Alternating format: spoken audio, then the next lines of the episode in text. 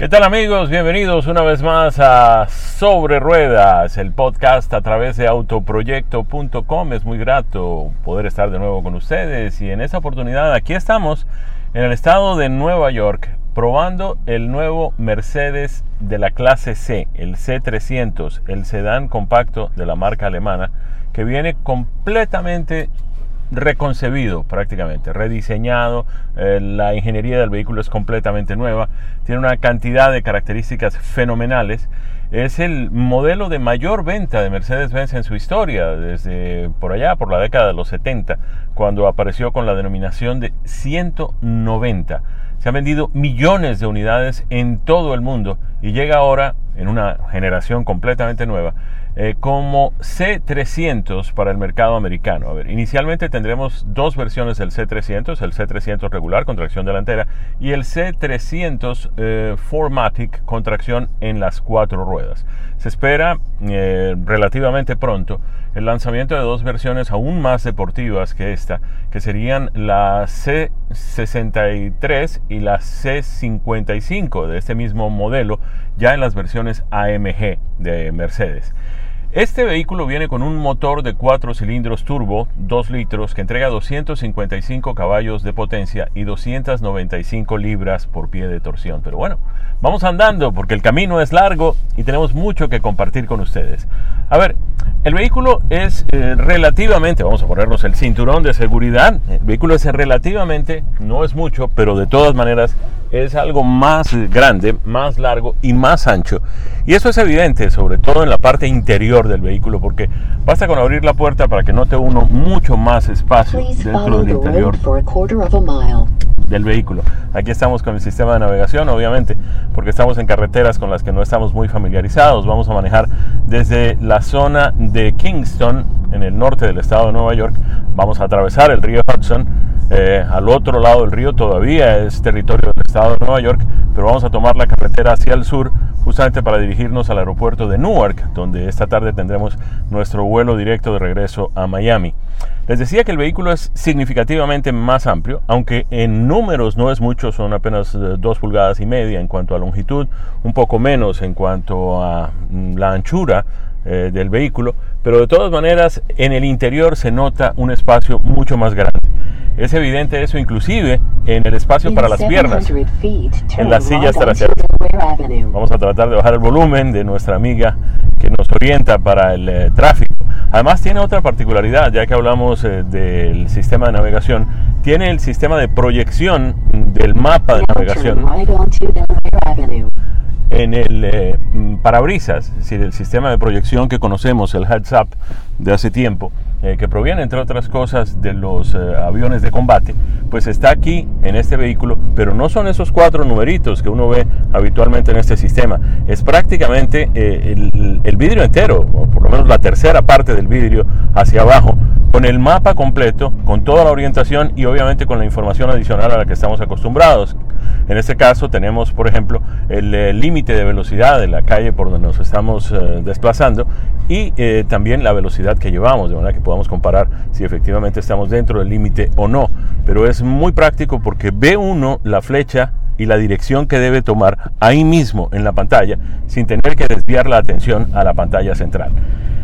Y ya que mencionamos la pantalla central, ahí tenemos otra cosa interesantísima en este vehículo. Es una pantalla enorme mm, puesta en el sentido vertical, como ya otros vehículos lo tienen ya desde hace algún tiempo, eh, con un tamaño enorme, 11.9 pulgadas y esto permite visualizar allí todo el sistema de navegación, todo el sistema de entretenimiento, todo el sistema de controles del vehículo, de los settings del vehículo, todo está allí dispuesto en esta pantalla que además le han dado una inclinación de 6 grados de manera que no quede frontal, es decir, no quede plana frente a la posición del conductor, sino que de alguna manera contribuya a mejorar un poco la visibilidad, a facilitar un poco la visibilidad. Vamos a tratar de bajar el volumen del sistema de navegación. Eh, como ven, nos va diciendo exactamente por dónde vamos, eso pues no es nuevo, todos los sistemas de navegación lo tienen, pero en este caso esto acompaña también lo que estamos viendo en la pantalla, donde cuando no está el mapa, cuando el sistema mm, establece que no es tan necesario ver el mapa y además el mapa está disponible en la proyección en el parabrisas, pues el sistema de navegación muestra la visión que tienen las diferentes cámaras del vehículo, particularmente la cámara hacia adelante y la cámara hacia atrás. De manera que ahí está toda la información que uno necesita para tratar de conducir de la manera más segura. Eh, vamos, mm, aquí por ejemplo ya nos perdimos por no estar pendientes, pero vamos entonces a tratar de encontrarnos. El sistema seguramente hará pues una, eh, un recálculo y, nos está enviando ya por el lado correspondiente, por la dirección correspondiente para volver a retomar eh, mm, la ruta que tenemos. Vamos a hacer una breve pausa y cuando regresemos les estaremos mostrando los detalles de lo que tiene este Mercedes C300 aquí en la parte interior. Particularmente les voy a mostrar este tablero de instrumentos, esta pantalla enorme del sistema de infoentretenimiento que nos muestra todo lo que necesitamos saber sobre este vehículo maravilloso. Pues este es el tablero de instrumentos del Mercedes C300, la nueva generación de este sedán de cuatro puertas compacto de la marca alemana Mercedes-Benz. Miren ustedes el tablero completamente digital, pero miren ustedes eh, la pantalla del sistema de infoentretenimiento. Está, como les habíamos dicho, en eh, condición vertical, está ubicada de manera vertical en el centro de la consola, en la parte central de la consola. Tiene obviamente el sistema de navegación con los mapas, las indicaciones eh, de la próxima mm, acción que hay que tomar, doblar a la izquierda en este caso a 300 pies. Tenemos también el sistema de sonido, el sistema de audio y tenemos todos los demás eh, aditamentos, el sistema de control de la mm, temperatura, del clima dentro del vehículo. Perdóneme que puse el dedo donde no debía en la cámara. Pero bueno, hay otra cosa adicional que vale la pena mencionar y es este pequeño botoncito que voy a tocar aquí. Es el botón que mm, reconoce la huella dactilar de la persona. ¿Cuál es el propósito de reconocer la huella dactilar de la persona que está conduciendo el vehículo? Primero, pues tiene un aspecto de seguridad. No lo hemos programado todavía, obviamente. Este es un carro que vamos a usar solamente por un día. Eh, reconoce, decía, la persona que está conduciendo el vehículo. Y en consecuencia, pues adapta todos los sistemas, todos los settings para esa persona.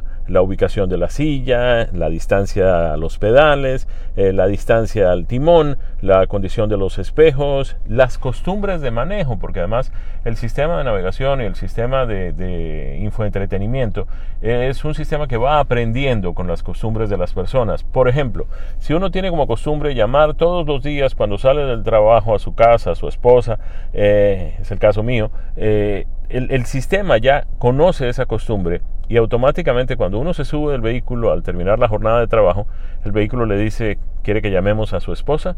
Cuestiones así de este tipo, de manera que tienen un aprendizaje también. Miren ustedes la calidad de los eh, materiales de acabado que usa este vehículo. Miren ustedes la calidad del tapizado. Vean ustedes este es un vehículo compacto, este es casi que un entry level en la línea de productos de Mercedes. Es un vehículo con el que la marca pues accede a nuevos compradores, a nuevos clientes. Y miren ustedes las características de los materiales que se utilizan en el espacio interior. Es un vehículo verdaderamente fenomenal, es un vehículo que para esas condiciones, para esas características, realmente resulta muy competitivo, sobre todo si se le compara con otros productos de otros fabricantes y con productos mucho menos ambiciosos.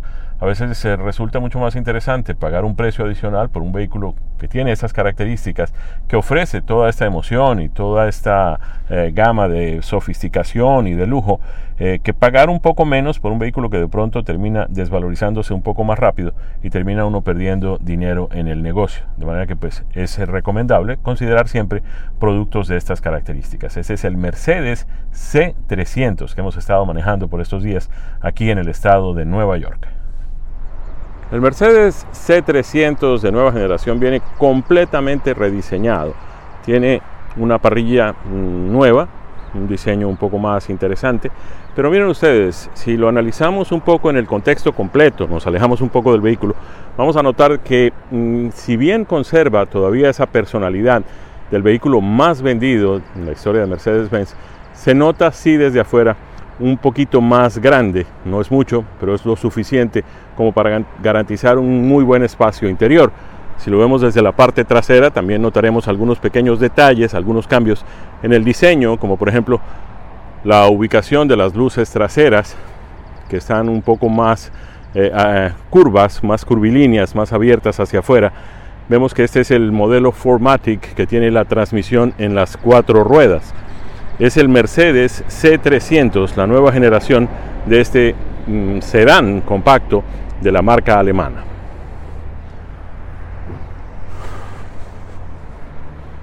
Algo que también vale la pena destacar es que mm, alargando un poco el vehículo, cerca de 2 pulgadas, la distancia entre ejes, se amplió también el espacio para las piernas en las sillas traseras. Eh, recordemos pues que el conductor en este caso es bastante mm, grande, alto y pesado, de manera que para el pasajero que va detrás del conductor, pues no hay mucho espacio, pero si vemos el otro lado, sí notaremos que realmente es mucho más cómodo para el pasajero que va en la parte posterior. Una característica importantísima de este Mercedes C300 es la suavidad de su manejo, algo que han logrado con mucho éxito los ingenieros de Mercedes-Benz es ponerle un poco de esas características que tienen los modelos de sedanes mucho más grandes, mucho más lujosos y también mucho más caros, como es el caso de los de la clase E o de los de la clase S. Hoy uno en este clase C, que es considerablemente más económico, siente la misma suavidad, la misma mullidez de la suspensión que siente en un clase S, que es el portaestandarte en materia de sedanes de la marca alemana ustedes notan que a pesar de que estamos en una carretera secundaria, donde pues el, además es una carretera secundaria del norte del país, donde el invierno obliga a que pues las autoridades tengan que mm, regar sal para derretir la nieve y en fin, evitar que sea pues peligroso o más peligroso de lo que ya es conducir en estas carreteras. Entonces, pues obviamente, como consecuencia de esa sal, el asfalto, el pavimento de la carretera termina deteriorándose y la convierte en una carretera, digamos, un poco más áspera. Pues ustedes no notan esto en la suspensión, no notan esto, uno no lo nota en el, timón ni en los amortiguadores y lo nota también mucho menos en lo que tiene que ver con producción de ruido o de vibraciones. Y como pueden ustedes apreciarlo, el vehículo acelera muy bien, el vehículo es suficientemente potente, no es muy pesado, pero el motor es realmente sorprendente. Es un motor de 2 litros turbo, como les habíamos dicho, que entrega 255 caballos de potencia y 295 libras por pie de torsión.